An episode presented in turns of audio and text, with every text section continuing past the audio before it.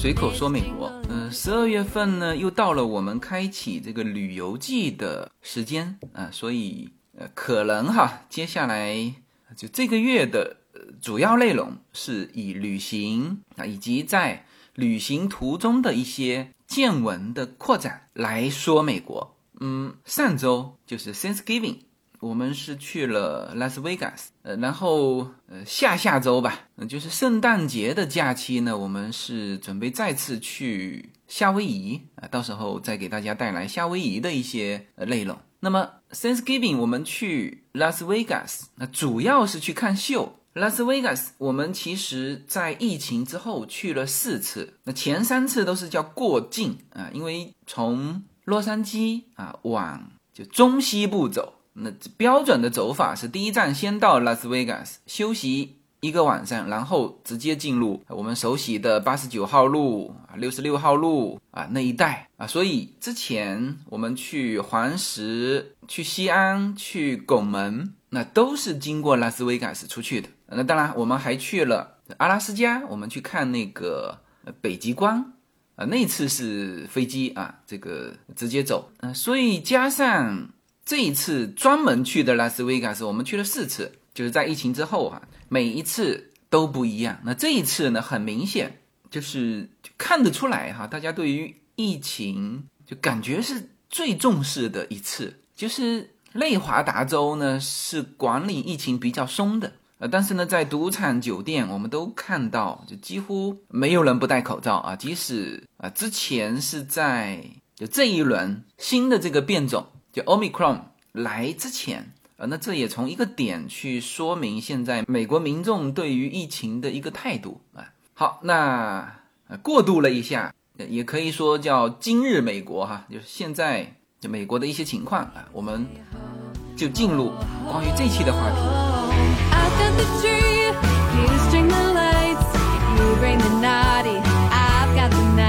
这次去拉斯维加斯呢，实际上就类似度个周末，嗯，因为小孩 Thanksgiving 的放假不长，嗯，所以我们在拉斯维加斯就待两个晚上啊，等于是周末啊，所以两个晚上都安排了不同的秀。拉斯维加斯一直到这次去，我们才能够看到秀啊，之前是属于封闭。啊，第一次去是完全封闭啊，当时这个灯光打着拉斯维加斯 strong 啊，有点像拉斯维加斯加油这种啊。啊，第二次去这个还是属于半封锁啊，几乎只有三分之一的店才开门啊。第三次去旅客就非常多了啊，几乎就是爆满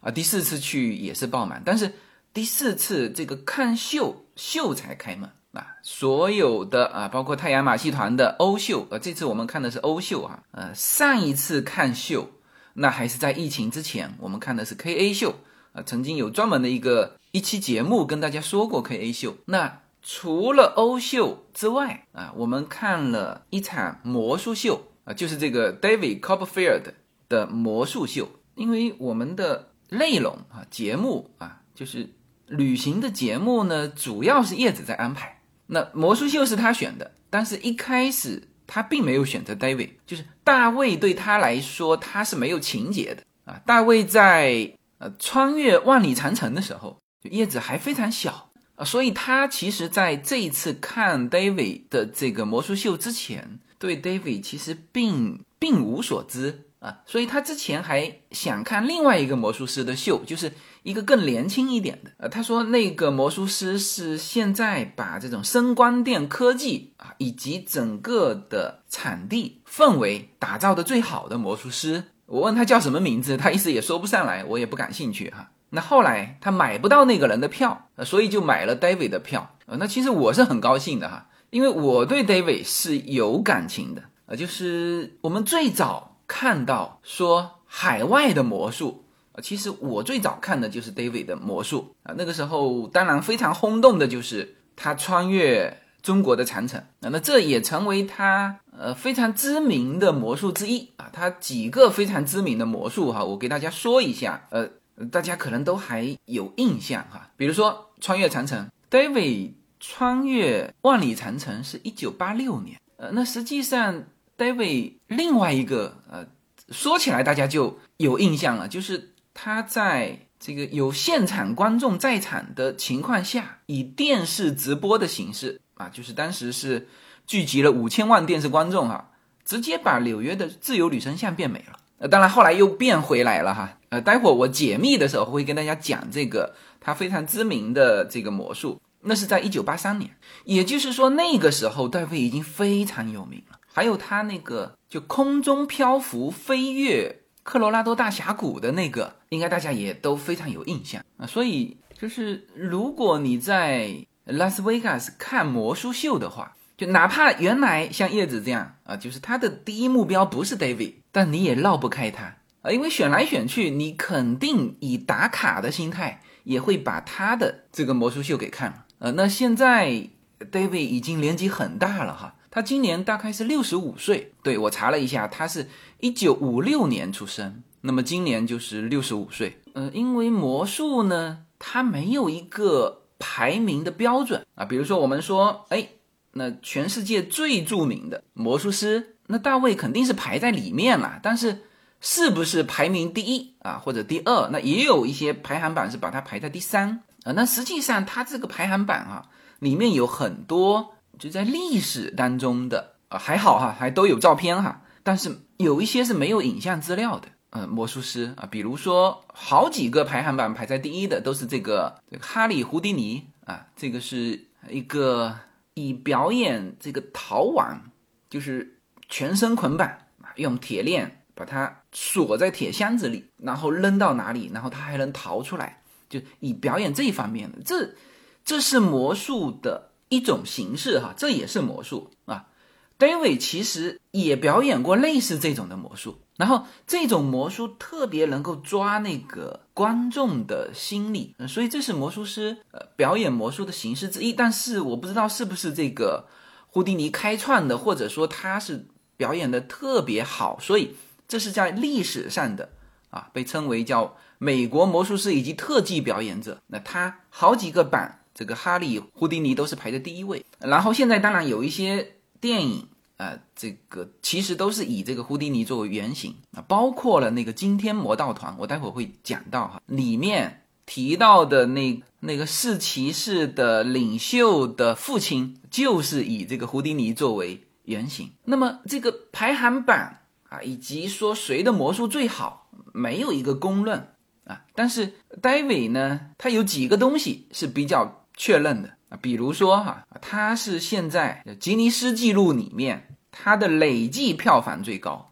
大卫是一个非常非常勤奋的，我们可以说叫表演艺术家吧，这是很难得的哈。就是他一年可以表演五百场，那当然这个是前几年的数字哈。现在他老了啊，我看到他的时候，就我们整场看完，大家都在评论，哎呀，大卫老了。我看到他也是哈，毕竟六十五岁了，而而且。就体型也有点发胖啊，那跟什么八六年穿越万里长城那么帅的那个，就确实是胖了一圈啊。然后就是我们的感觉就是他有一点老态，怎么讲呢？就是说讲话有气无力啊。但是后来想一想，人家这个。表演的场次哈，就据我们现在所知道，我不知道他一年是多少场哈，但是他在拉斯维加斯是每天都有，每天晚上都有他的秀。那所以你看哈，他在我能查得到的数字，他在二零零三年的时候，他的收入是五千七百万，就就靠演魔术啊，一场一场卖票能够收入五千七百万啊，是当时排第十高收入的人。呃，我不知道是全球还是美国哈，二零零三年的时候。所以他在魔术师里面应该算是票房最高的，或者说是收入最高的，就是把魔术和商业啊做到这么成功的地步，那你不可否认他应该是排在第一位的。产量高还架不住什么呢？还架不住这位成名早，他十二岁就开始，不是说开始学魔术啊。我们常常说，哎呦。这个小孩子很好厉害啊！十一二岁就开始学什么东西？David 是十二岁就在魔术界崭露头角，他是美国魔术师协会有史以来最年轻的会员，一九六八年是吧？十二岁，然后他成名的早，还不像某一些那种明星说啊，这个成名非常早，童星后来呢，呃，这个放弃演艺生涯啊，或者是这个中间有什么挫折，他没有，他一直在魔术这条道路上。你看哈，我我列一下他的时间线啊，大家就知道这位真的是这不仅产量高，而且成名早，而且是几乎每一天都在努力，然后一段一段时间就有新的东西出来哈，全方面发展。随口说，美国会员专区的内容已经同步在喜马拉雅上线。现在大家点击我的名字“无限自由”，就会发现新的这一张会员专区的专辑。点击进入就可以听到更为专业、更为深度的美国资讯。会员区的独家内容有更深度的美国热点分析、跨境创业、美国投资、移民干货。关于子女和留学生方面的美国教育，以及关于长期规划和强势思维的这些价值观的探讨啊，当然还有我们的社群资源。现在大家就可以点击购买我们的会员专区内容，这个内容将同步无限空间的会员专区内容。谢谢大家。看一下哈，一九五六年，David 出生，David 是很纯正的美国人哈，他。现在大家知道他叫大卫·科波菲尔啊，David Copperfield。呃，实际上他这个名字是改过的哈，他的原名也叫 David，但是他的姓 last name 是 Colt King。呃，他是在这个大学之后啊，根据一部很著名的小说，呃，小说的名字就叫 David 呃 Copperfield，呃，他就把他。名字改成这个，然后一直沿用至今哈。那么我们所知的呃也都是这个大卫科波菲尔。他十二岁成为美国魔术师协会有史以来最年轻的会员啊。十六岁他就在纽约大学教授魔术艺术的课程。呃，大家没有听错哈，他不是在大学学啊，在纽约大学学魔术艺术哈，他是在里面教魔术艺术。然后七四年啊，David 在音乐剧。魔术人当中出演主角啊，然后开始创造自己的魔术，七七年就已经名满天下。这个他的生平对他的描述是：一九七七年，大卫开展电视节目生涯，并使大卫科波菲尔这个名字家喻户晓啊，就是已经名满天下了。七七年是吧？那时候我也才出生一年，而大卫仅仅二十一岁啊。七九年开始拍电影《恐怖列车》。有扮演角色。八零年，大卫成为有史以来被美国魔术艺术学会授予年度魔术师称号的最年轻的艺术家啊！那时候已经变成是叫德艺双馨的艺术家了哈。二十四岁，八一年开始，就是我们所熟知的他那些经典的表演啊，就开始呈现给大家了。一九八一年，大卫在众目睽睽之下，让一架七吨重的喷气式飞机消失。同年，美国艺术家联合协会向他颁布了叫年度娱乐明星。八二年，大卫开始用他的魔术来做社会公益。呃，他创办了一个叫魔术计划啊，主要是通过魔术啊帮助一些有缺陷的病人康复或者恢复他的技能。这个听起来有点像，感觉是假的东西，你还能把它真的变成治疗吗？啊，这个。具体的我们也不太清楚，它是怎么去实现这个？但是呢，就这个计划已经被美国职能治疗协会所公认啊，是非常认可。你看，一九八二年就开始做这种，就是以魔术做社会公益事业，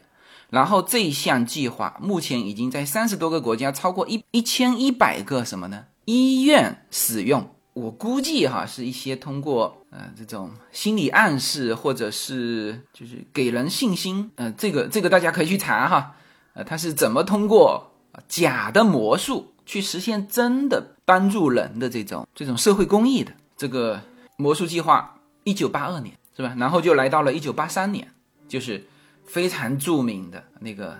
当着现场直播哈，当着。现场的观众以及电视机前五千多万观众把自由女神像变美，然后再过一年，一九八四年，呃，大卫在就是现在啊，我们我去看的这个凯撒宫就有了自己的叫魔术场，就是我去现场看这个 David 魔术的时候，有在我们的呃会员群啊发了呃我在现场的照片，然后就有看过他魔术的。我们的一些听友说：“哎呀，他说，David 在凯撒宫已经表演了很长时间了。是的，他一九八四年就在表演，就在那个场地，三十多年了。我不知道他年轻的时候场次是什么样哈，就是到现在还是每个晚上都有他的秀。呃，他不是说找一个他的学生来演啊，不是啊，他是全场出场的。他和那个郭德纲的相声是不一样的啊，他大概我们全场有一个半小时，他全场在台上。一九八五年啊，他就被当选成全美十大杰出人物。一九八六年，这个又是我们非常熟悉的。穿越万夫莫开的万里长城，他是第一个和中华人民共和国啊一起合作制作美国特别节目的这个这个公司或者机构吧。然后再过一年，一九八七年啊，大卫从防范森严的美国阿尔卡特拉联邦监狱逃脱啊，成为历史上第一个逃出此监狱的人。呃，这个事情在很多熟悉大卫的人的记忆当中。呃，应该也知道这件事情啊，那也是他就是人生的标签之一，哎，然后一九八八年啊，由他代表美国在汉城奥运会上致辞，那这个已经是上升到国家级的这种这种人物哈，你看，呃，有一些演艺明星啊，比如那个憨豆先生啊，在这伦敦奥运会上他有出现啊，包括零零七啊。就是作为演艺明星吧，能够代表国家出现的都是国家级的啊。这个八八年三十二岁，说句实话，这个时候其实已经叫功成名就了，是吧？一九八九年，大卫在一座即将要爆破的大楼里面表演了瞬移啊，就是他人在里面，摄像机都拍得到他在里面，嘣，整个大楼炸了。啊，然后他突然间出现在这个其他地方啊，这就是瞬移嘛，这也是魔术形式里面的啊，那这也是魔术形式里面的呃，就一个形式了。但是它是以就最危险、最壮观的那种方式出现，呃，就表演给大家。九一年，大卫是一辆火车哈，长八十五英尺。我们知道房车长三十啊，就是大的房车。也就三十二、三十六是比较大的了啊，它是八十五，那也就是说两辆房车这么大的一个就重七十吨的东方快车瞬间消失，那又是表演他大型的这种魔术。然后一九九二年，他创造了一个经典的魔术叫飞翔。德韦实际上是不断的在创造他的大型魔术的哈，那也不断的在他每个晚上。所表演的魔术秀里面给大家呈现，所以他每个晚上的魔术秀是不一样的，所以我其实还蛮期待，就是下一次去再看他一次的魔术秀，肯定能够看到不同的东西。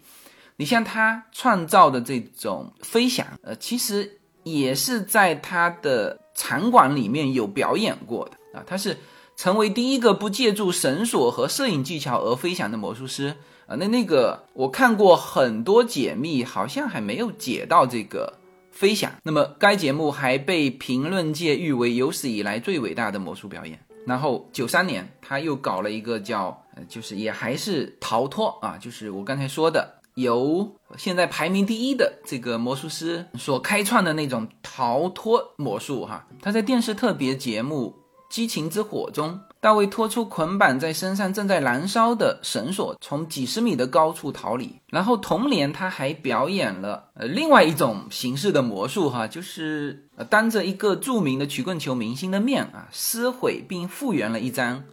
价值一百万美元的收藏卡。那这又是另外一种魔术啊，所以他的这个能够表演和擅长的形式是很多的。然后，一九九五年，大卫成为唯一一位。啊，在好莱坞星光大道上获得闪亮之星的当代魔术家，那那这个几乎就是叫终身成就奖了。三十九岁、四十岁的时候，一九九六年，大卫名为《梦想与梦魇》的大型表演，打破了百老汇的票房纪录。他看来是既在拉斯维加斯演啊，同时也在纽约的百老汇有演哈。然后，二零零零年，大卫被评为叫世纪魔术家。并且被美国国会图书馆评为世纪传奇。然后，二零零一年，他这也能够这个表演哈，我不知道是表演还是真的哈，他居然神通广大的准确预测了德国国家彩票的中奖号码，这个越来越像那个叫《惊天魔盗团》那个电影里面的那种场景啊。呃，那之后他其实一直是活跃在就最新的，包括啊，他也拍片，也上电视，也做社会公益啊。当然一直在就是以每年五百场的场次在演他的魔术。他同时还是就是获奖最多的这个魔术家或者说演艺明星吧。他入围艾美奖三十八次啊，然后获奖二十次啊。所以这个是我简单拉了一下。大卫·科波菲尔的生平，就是说，哪怕你是一个对他没有情节的人哈，你在美国看魔术秀的时候，基本上绕不开他；或者在美国提魔术师啊，无论各种排行榜，那他必然是出现在排行榜里面。没有什么可以阻挡对自由的向往。大家好，现在大家除了收听我每周公开的音频节目之外，还可以加入我的公众号，名字是无限空间。在这里，我建立了会员专区，每周都将会有多期的视频或者音频节目会在会员专区独家播出。同时，随口说美国目前已经开通了海外的 YouTube 频道和中国的 B 站，海内外的听友都可以登录直接观看我的视频节目。您如果希望随时可以追踪到随口说美国的各类信息。您还可以登录新浪微博、今日头条、抖音等去搜寻“随口说美国”。移动互联网的神奇之处就是可以把同类的人拉得很近，让我们勇敢开始，活成喜欢的自己。好，那我们就说回到我看的这个 David 的这场秀哈，就是 David 的魔术秀啊，以及他的那个魔术秀的那个场地啊，我觉得这在美国以及全球来说哈。应该是顶级的了。他当然是沿袭了他擅长的那种风格。什么风格呢？就是变这种大的东西啊。他小的那个什么，就玩一些牌呀，搞那种小而精巧的东西，他就几乎没有。就是这种现场，他的那个舞台呀，其实和观众是非常接近的。就是本身舞台就是一个半弧形的，就是台在正前方嘛，然后。七百二十度啊，绕了一圈。当然，它有台上台下了。我们是坐在非常靠前，我们是在第二排。它的那个呃座位席哈，不是就我们看电影的那一种，它每一个都是一个卡位，就沙发。那像我们一家四口嘛，正好就占了一个卡位啊。前面有桌子，你还可以买了爆米花进来吃。大卫呢是全场穿梭。啊，当然，大部分时间是在台上，但是也相当多的时间是在台下啊。比如这个，他变出一个巨大的飞碟，呃，就在我们观众席场的这个中间，就是一排与一排中间，它就有正好有那个过道嘛。呃，他演着演着就突然间跑到过道，呃，当然他那时候是在讲述一个故事，就是。他是用故事穿起了整场，这也是现在魔术表演，就是这种看秀的这个魔术场，呃，他必然要做的一件事情，就是一个半小时啊，是吧？呃，他的大概用那么两三个故事串起来，那那前面都有埋有伏笔哈，比如说他小的时候啊，这个就好喜欢恐龙。啊，这是最最早出现的这个照片，然后最后一个变的就是变出一个巨大的恐龙在那个呃舞台上，就是一个框架嘛，然后突然间布还没扯开，那个恐龙就穿出来了，巨大的哈，就是你就想象跟恐龙一样大就好了，突然间出现在这个台上，所以它都是变这种大的东西哈，然后那个飞碟大小多大呢？就是在我们头顶上空哈。巨大到什么地步？大到占到整个会场的，就是这个场地的四分之一。然后它是灯光啪全暗下去，大概就三秒，突然间出现一个呃如此巨大呃飞碟嘛，它还有厚度嘛，还不是说一张纸在你面前飞过去。那而且我坐的角度是第二排，第二排的右就是右侧，我是斜斜看过去的，我特别注意。因为我就想发现些什么嘛，是吧？我们这种成年人都喜欢去看一些是不是自己能够看出来，但是毫无破绽。就特别是出那个，那么巨大的呃飞碟的时候，我想这一下我应该要能看出来了吧，是吧？那这种巨大的飞碟，然后是绕场飞，然后最后是飞到那个后台去，就是因为他的那个舞台也很大嘛，呃，然后就整个飞到他后台去，就在整个飞的过程当中，我上下左右的看，因为它要么就是上面吊着这个钢线，但是我们从斜斜的看上去是一点都看不到。而且上面如果吊着钢线也不合适，就是它能够，它是从观众席飞到他的后台飞，消失不见的，是吧？从上从下左右肯定都没有，因为它是就收到后台里面去。就是我唯一唯一觉得啊，这个支撑可能是直接从后台穿一根线出来，呃，所以这个确实看不出来。然后 David 和观众的亲密度是。很 close 的，那当然它有这种互动游戏哈，这个大家都呃，其实一开始就开始互动，什么呢？就一开始他上来就给了我们一个邮箱，他说你从现在啊发这个邮件啊发什么什么到这个邮箱，然后呢，他说。全场不准拍照啊！然后他就是每一个座位前面放了一个黑色的盒子，我们刚开始还不知道这个盒子拿来干嘛的。他说：“你发完这个邮件，你就所有人把这个手机放到盒子里面去。”好，那么这个这个也属于一种互动哈。什么呢？就是我们结束之后，你才把这个手机拿出来嘛，是吧？一看，他给我们回复了一封邮件。那这个邮件的时间是，就是我发完，他一会儿就发回来了。但是他发的那个内容，呃，太惊讶了。什么呢？他把全场里面几个比较重要的，就当天晚上，他有一个环节，就是随手就是背着观众席扔他的帽子，谁接到了就说一个数字，然后呃组了六组数字，然后他说什么他 grandfather。传给了他一个一个盒子，然后从观众席又拉了一堆人上来开锁什么的。那这个我们是知道，就是他最后那一下他替换了，就我们只能是去猜测说他呃用非常快的怎么障眼法，他写了或者是助手或者是什么就写了这个数据，把他 grandfather 传给他的那个铁盒子里面的这块布给换了啊，但是。那块布写了很多内容啊，其中就有，因为他不仅是问这个观众，他那是随机的哈，就是他甩帽子给第一个观众，第一个观众再甩帽子给第二个观众，然后第三个，然后每个人说两个数字以及说了一个单词，就是他问了一个问题，他回答了一个单词，然后这些原封不动的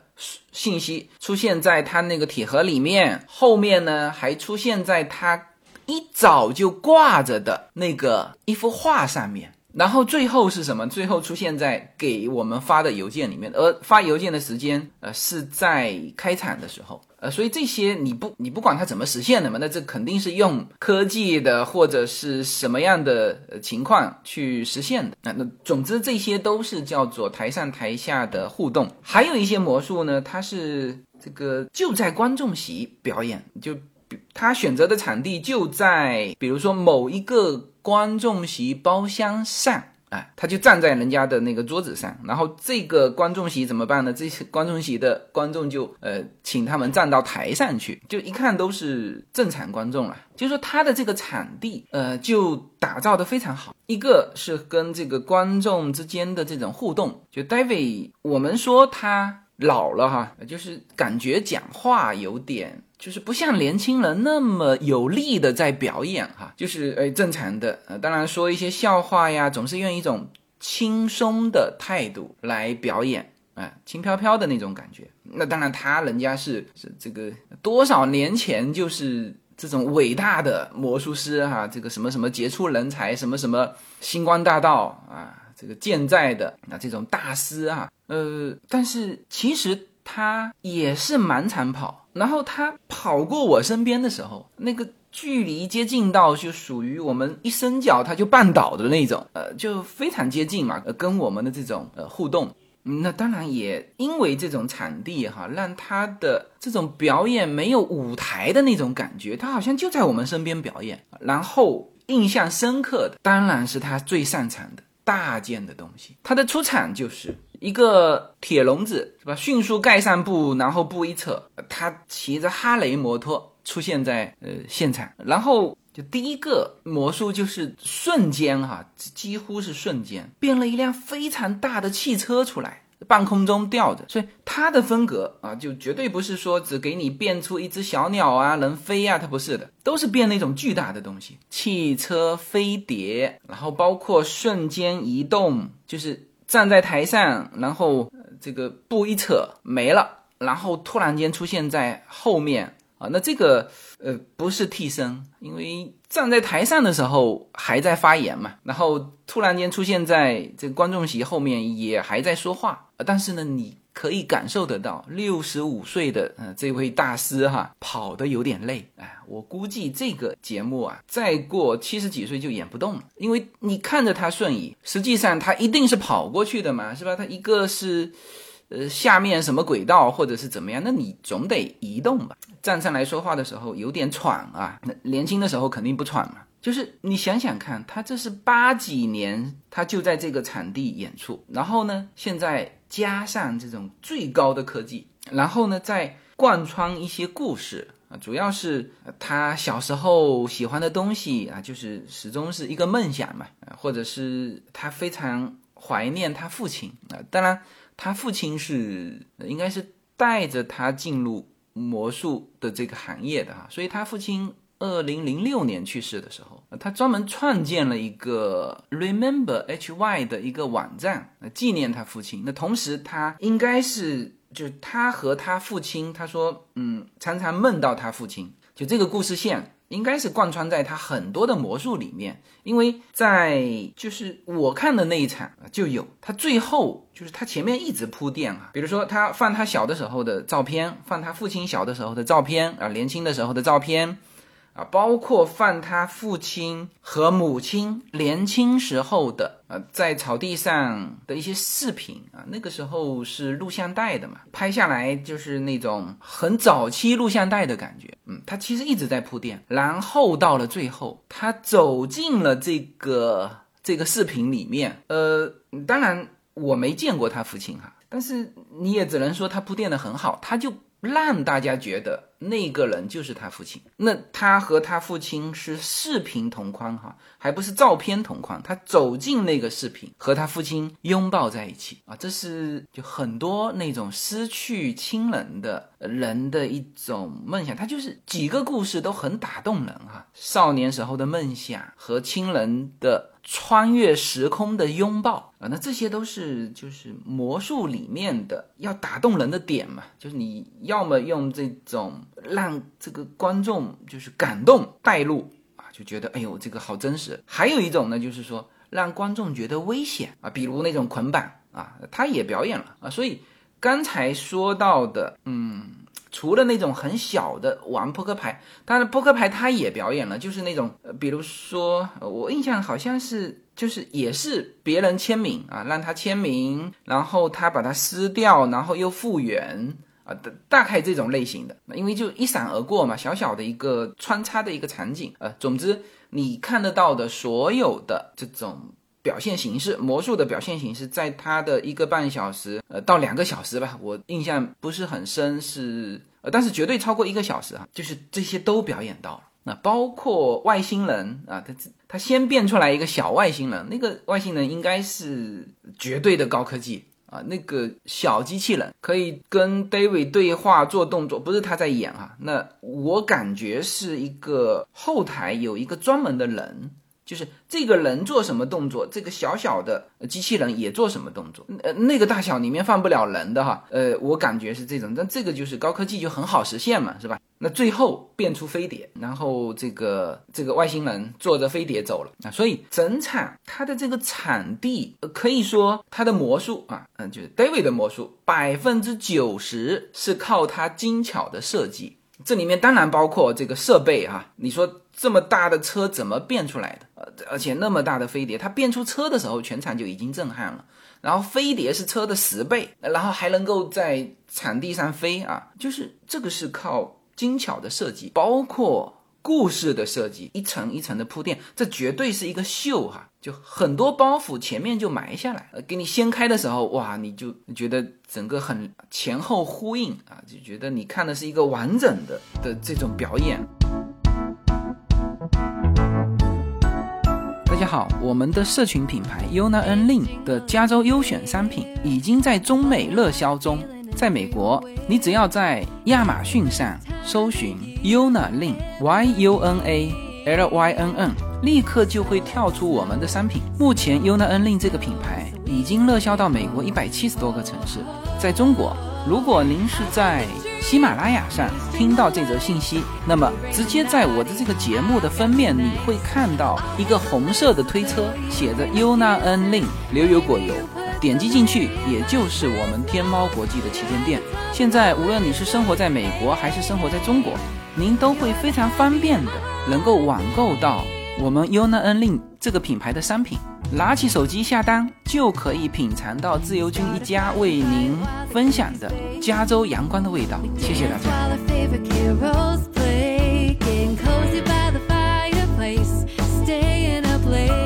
那当然，这是 David 的风格。他给我们留下深刻印象的这几个，包括最早的呃，穿越科罗拉多大峡谷、穿越长城、把自由女神像变美，这些都是靠什么精巧的设计。呃，那当然，这几个经典的。这个表演他自己没有揭秘过哈，但是他现在也开了一档电视节目，专门揭秘。呃，那当然他也没有去揭秘别人的，就是他去揭秘某一种，呃，并不针对人哈，去揭秘某种表演形式。那他甚至讲了一些电影，比如说什么大魔术师啊。呃，他包括还讲到中国的演的一些魔术类的电影，中国有拍过一个大魔术师，美国也有一个大魔术师，还有就是就是那个惊天魔盗团。呃，他为什么说惊天魔盗团啊？其实惊天魔盗团有第一集跟第二集嘛，第二集请的指导。就是 David，他直接指导了，就最后的那个最重要的，整辆飞机飞在天上，但是里面的人以为他是飞在天上，这个相反哈，他之前表演的都是外面的人看，那他这次是把它反过来，就是里面的人以为我这个飞机已经升空了，我在天上飞，又有风雨又有什么，然后打斗把一些人踢到那个飞机下面，实际上。呃，这个飞机始终没有离开那个那个地面过。那这个整个的具体指导就是大卫，对他非常擅长做这种事情。那他自己没有解密自己的，但是呢，他的魔术肯定有被别人解密。呃，所以我也提一下他的这几个呃经典魔术吧。呃，比如大家最关心的就是这个穿越长城，这个大家其实现在去搜很多的解密的视频，呃，他用视频就特别好解释。比如 David 在长城的这一侧，对吧？呃，他是架起了一个架子嘛，然后门上白布，然后里面用灯光照着。这个灯光是重点，就是灯光可以照得到影子，但是有一些角落是照不到的啊。这个角落就变成他叫腾笼换鸟的这个机会和空间。他从这边进去，实际上进去的是他的助手，他呢就已经掉到那个下面的梯子去了。那个梯子是先撤掉，然后那个助手。在里面演了一个穿越，就是进入长城。呃，那个灯光，它走进就贴近长城的墙的时候，它灯光的那个角度啊，就照不到里面的这个人了。实际上是演大卫的大卫的助手，然后他是又下到什么呢？下到那个铁笼的下面有一个薄薄的一层。呃，那个正好躺一个人，大家都没有去注意啊，因为人伸展开的时候好像很大，但是龟缩起来的时候啊，其实是可以一个很小的空间藏在里面的。呃，所以这个就是一边进去，然后另外一边出来的时候，那这个时候那个梯子，这个戴维是在那个梯子里面被迅速的转移到另外一侧啊，通过吊机，他后来说是跑到一个观众不在的地方，通过吊机吊过去，然后迅速的又是推着。就另外一边也是这样的一个架子哈，上面一个架子，下面是梯子嘛，它其实也是藏在那个梯子里面，以同样的方式出现在就灯光照不到的那个角，然后迅速出来，这就是他一九八六年啊表演的非常著名的穿越长城。然后那个自由女神像，自由女神像有好多解读，呃，这个要说一点啊。他表演的，呃，一个呢就是非常大型，搞的都是这种什么世界第几大奇迹啊，像比如说像长城啊、自由女神像啊、科罗拉多大峡谷啊，这都搞的都是这种对象，越大越好啊，越知名越好，因为那个时候他八六年到中国，那你想想看。美国刚刚跟中国开放不久啊，对于中国的这种神秘感是观众最最想看，哎，他就直奔那个长城，中国最知名的，在这边搞一场。然后他选择这种都是开放的场地，呃，不是那种封闭的。你看啊，他都是选，除了飞越那个科罗拉多大峡谷是呃不能在晚上飞越哈，大家看不见。他穿越长城也是晚上啊，用灯光的效果。然后自由女神像也是啊，他专门要选择什么呢？没有星星、没有月光的晚上，所以他的场景是有现场观众的。而他其实拍出来的哈，不仅要骗过要电视机前的观众，还要骗过现场观众。你看当时在长城顶上，它是开放的。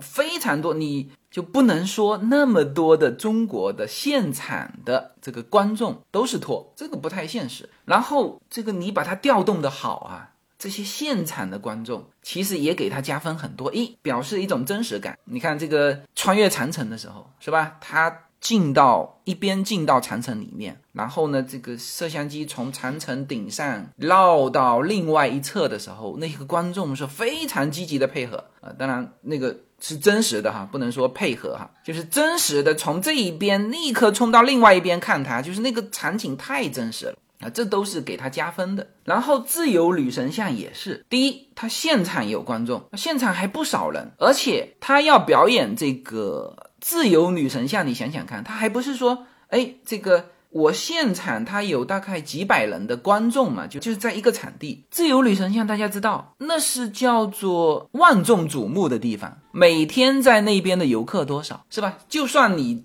晚上游客也非常多，前后左右都能看得到，你这把它整个变美。所以在就自由女神像的揭秘有几个版本，但我觉得比较可行的一个版本大概是这样。就最最重要的就是什么呢？就是那个巨大的场地呀，它是可以移动的啊，不是移动哈，准确说是转动。就是它电视机给到的这个镜头，就是观众是背对的嘛，然后前面就是自由女神像。然后，呃，它有灯光是非常亮的，打在自由女神像上啊，所以就非常醒目嘛。然后旁边有几个架子，就是你看上去感觉是那种灯光的架子，实际上是一个幕布啊。那么也就是说，现场的观众看到的也只是就前方的。大概三十度的这种空间，那对于现场观众来说，那反正我只要我眼睛盯着自由女神像就行了嘛，是吧？至于自由女神像旁边是什么，我不在乎。好，所有人都是这么这么想的。然后呢，他。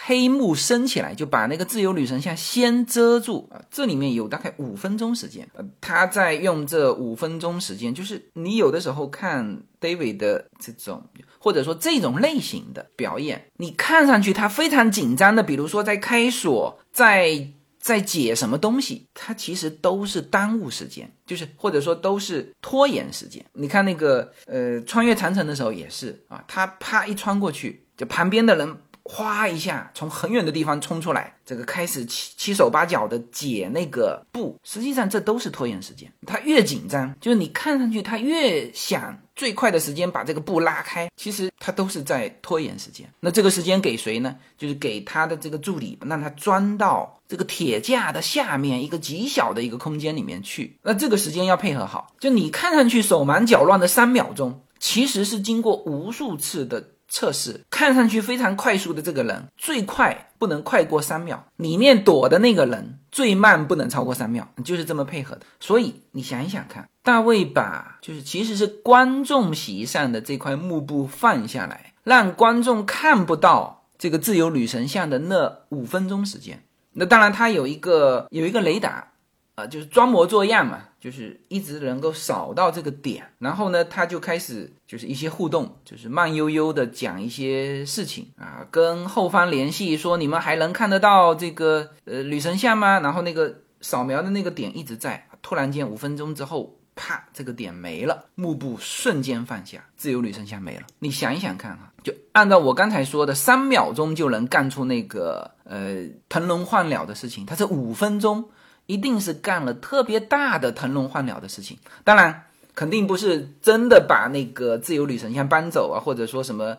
呃搞没哈。这五分钟在干嘛？他们所做的巨大的这个场地。在转动，它需要五分钟的时间让大家感觉不到它在转动，因为之前放在观众前面的其实就是一个三十度的角，旁边是有遮住的就是我们看起来就是电视上看起来旁边好像是那种灯柱啊，实际上那个灯柱肯定是其他东西遮住的，它只要用这五分钟的时间给你转过这三十度，就是巨大的这个转盘。转过三十度，包括现场直播，包括现场的这个观众，啪，幕布一放下来就看不见自由女神像了。而且那个之前打在自由女神像上面的灯光，不是原来自由女神像配的，是大卫为了这场魔术另外打的，他打的 N 亮。然后幕布放下来的这一刻，呃，他肯定跟自由女神像也配合好，就是就是原先自由女神像的灯光在这一刻遮起来啊，再加上他原来强光打的这个自由女神像这几个全部这个探照灯全部就真实的自由女神像那边探照灯全部灭掉，然后呢就是。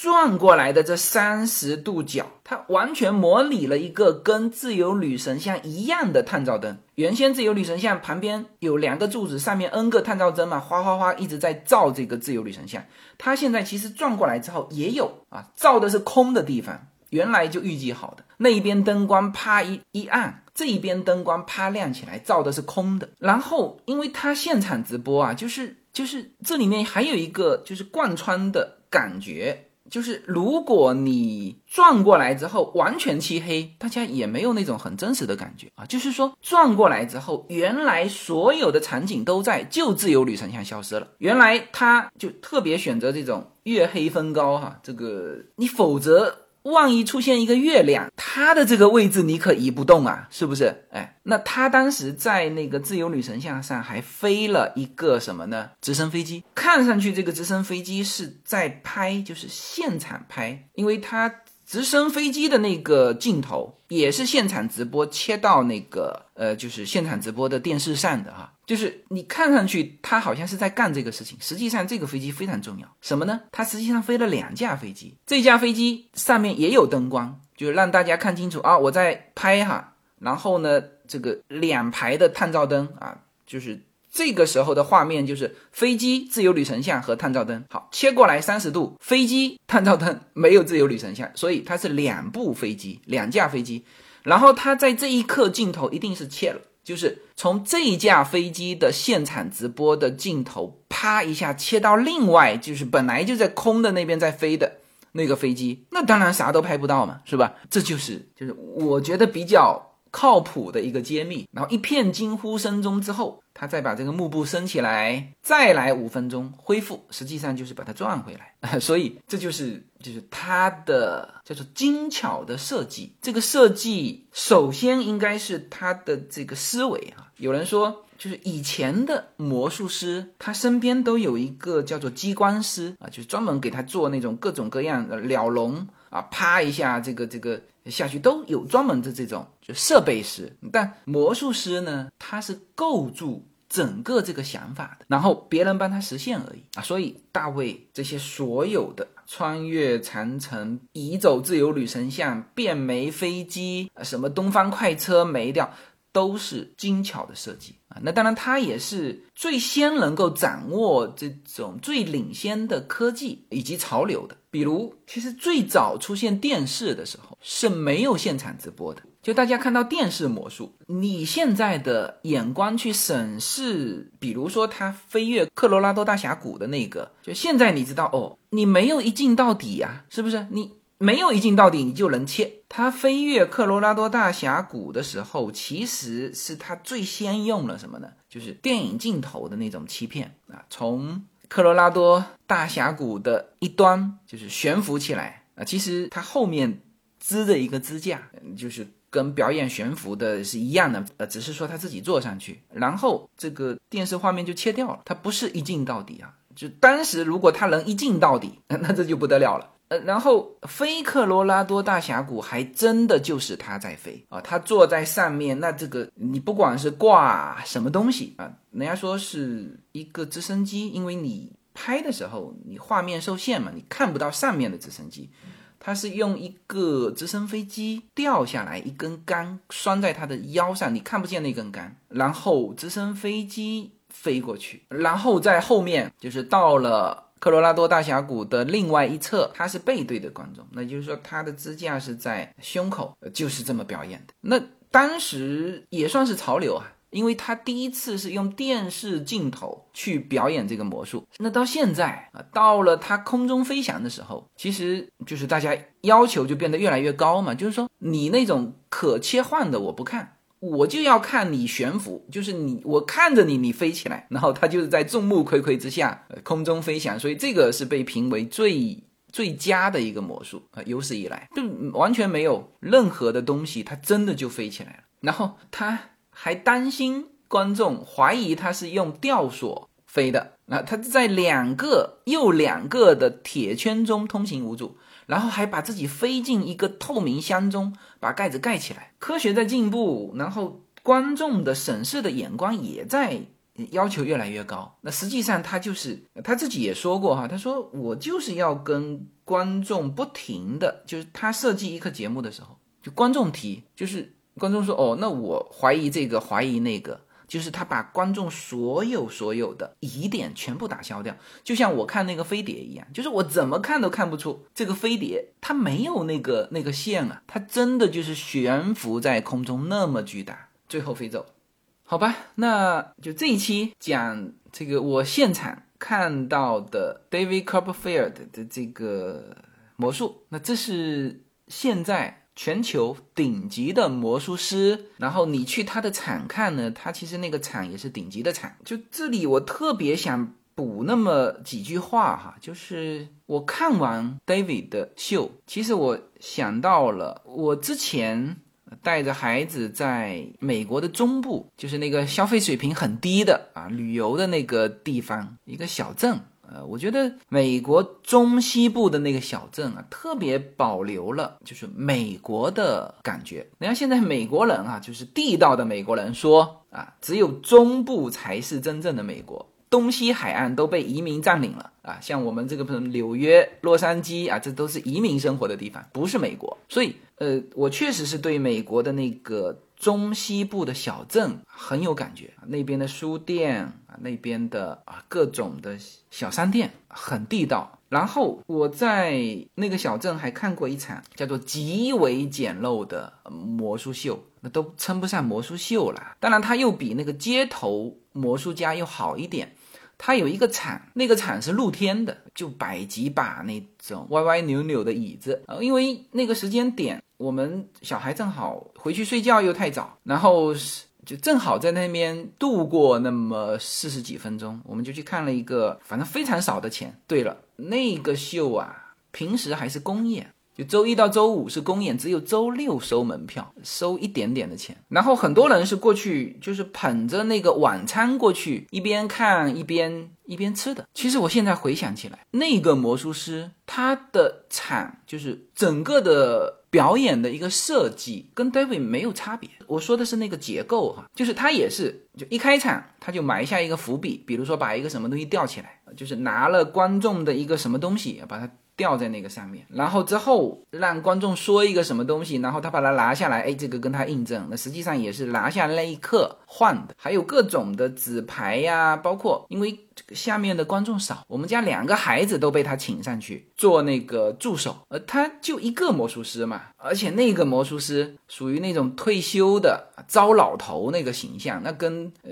这个拉斯维加斯的凯撒宫里面的这没法比，但是。整个结构是一样的啊，包括这个大家写什么东西啊，它什么盒子打开里面就出现这个东西一模一样。那当然它变不出大的东西哈，但是我印象很深什么呢？我在看就达人秀嘛，里面啊说一个非常棒的一个魔术场景，就是一个人吹了一个那种长的气球，然后把那个长的气球贯穿到他肚子里面去，就是从嘴巴吃下去。昂着头，那个呃气球一点一点的被它吃下去，就是你看着它，最后把这个气球完全吃下去。达人秀里面所有的导师都惊呆了啊！现场也是我这个惊呆完一片欢呼。就就这个一模一样的表演，我第一次见就是在那个美国中部小镇巨破的露天表演场，那个就是那种喝酒都还没睡醒的那种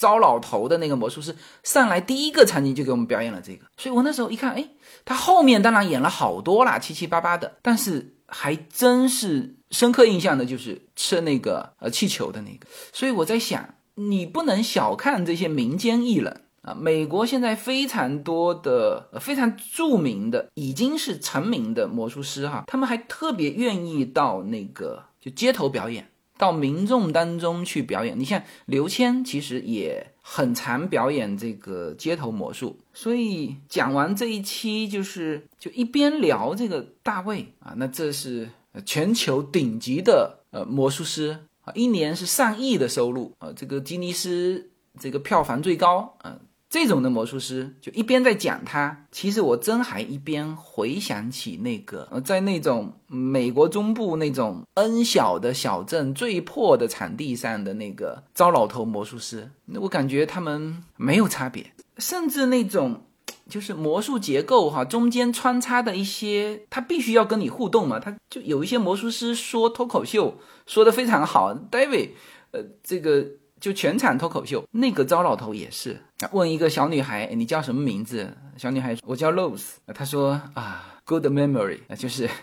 全场都笑了嘛，就是大家都知道，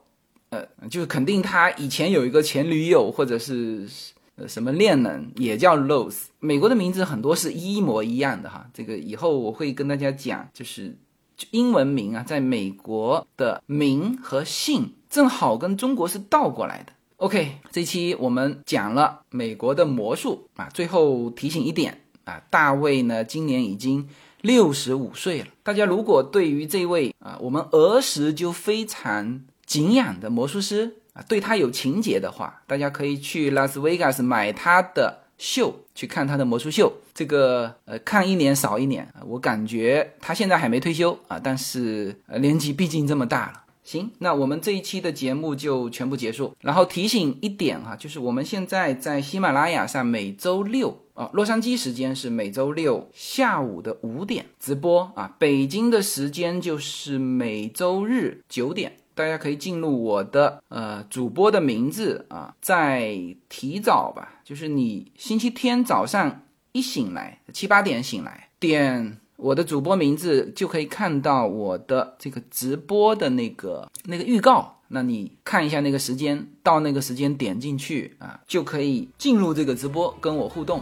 那么我这周六正好从这个拍卖场拍了两箱的老物件，然后就拍的时候我也没有细看，他也不能给你细看，所以我叫开盲盒啊。所以我们这周六每周都有啊，但这周六是这个内容，好吧？行，那。感谢大家收听，那这期节目就到这里，好，谢谢大家。I've got the tree, you string the lights, you bring the naughty, I've got the nice. I'll hang the mistletoe, you bring the kisses, baby, you put the merry in my Christmas. You're at the top of my wish list, hey, hey, hey. You're the